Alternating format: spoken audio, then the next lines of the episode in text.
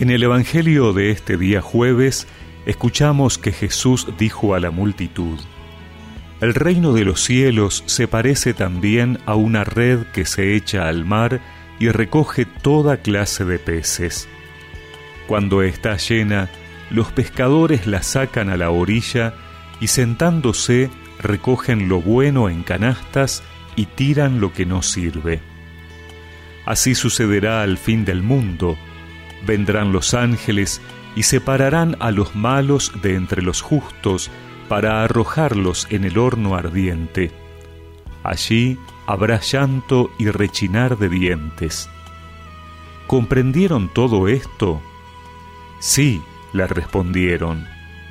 Entonces agregó, Todo escriba convertido en discípulo del reino de los cielos se parece a un dueño de casa que saca de sus reservas lo nuevo y lo viejo. Cuando Jesús terminó estas parábolas, se alejó de allí.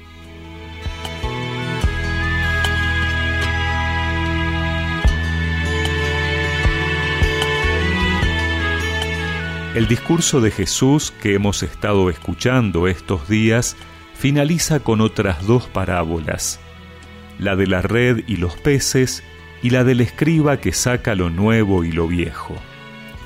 La primera característica del reino de los cielos es que se trata de una sola red que se echa al mar para sacar todo tipo de peces. Nos habla de la universalidad del reino. No es selectivo, buscando una determinada característica, color o forma. La red se saca cuando está llena, hay que esperar a que se llene, y todos los peces tienen cabida en la red. El reino de los cielos está abierto a todos los hombres, y la selección no comenzará hasta cuando esté llena la red.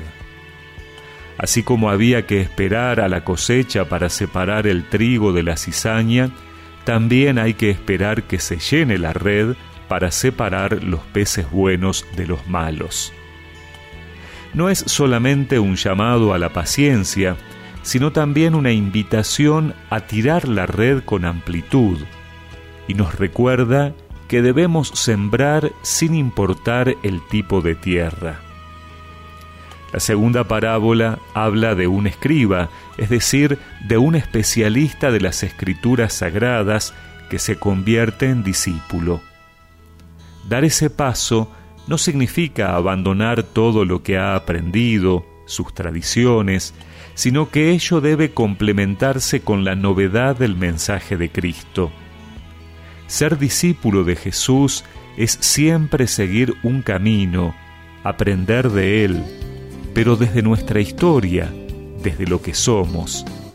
Lo viejo y lo nuevo son esas reservas que nos permiten avanzar como parte de un proceso, ni anclados en el pasado, ni deslumbrados por la novedad.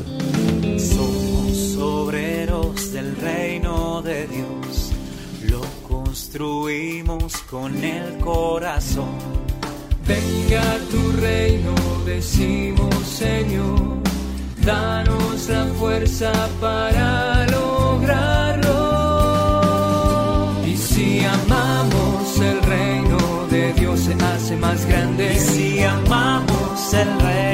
por todos lados se expande. Si amamos el reino de Dios, ya está aquí.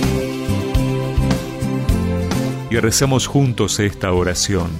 Señor, que sepa buscar en mi corazón las reservas de todo lo que me has enseñado y lo que me muestras como camino de novedad.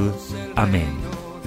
Y que la bendición de Dios Todopoderoso, del Padre, del Hijo y del Espíritu Santo los acompañe siempre.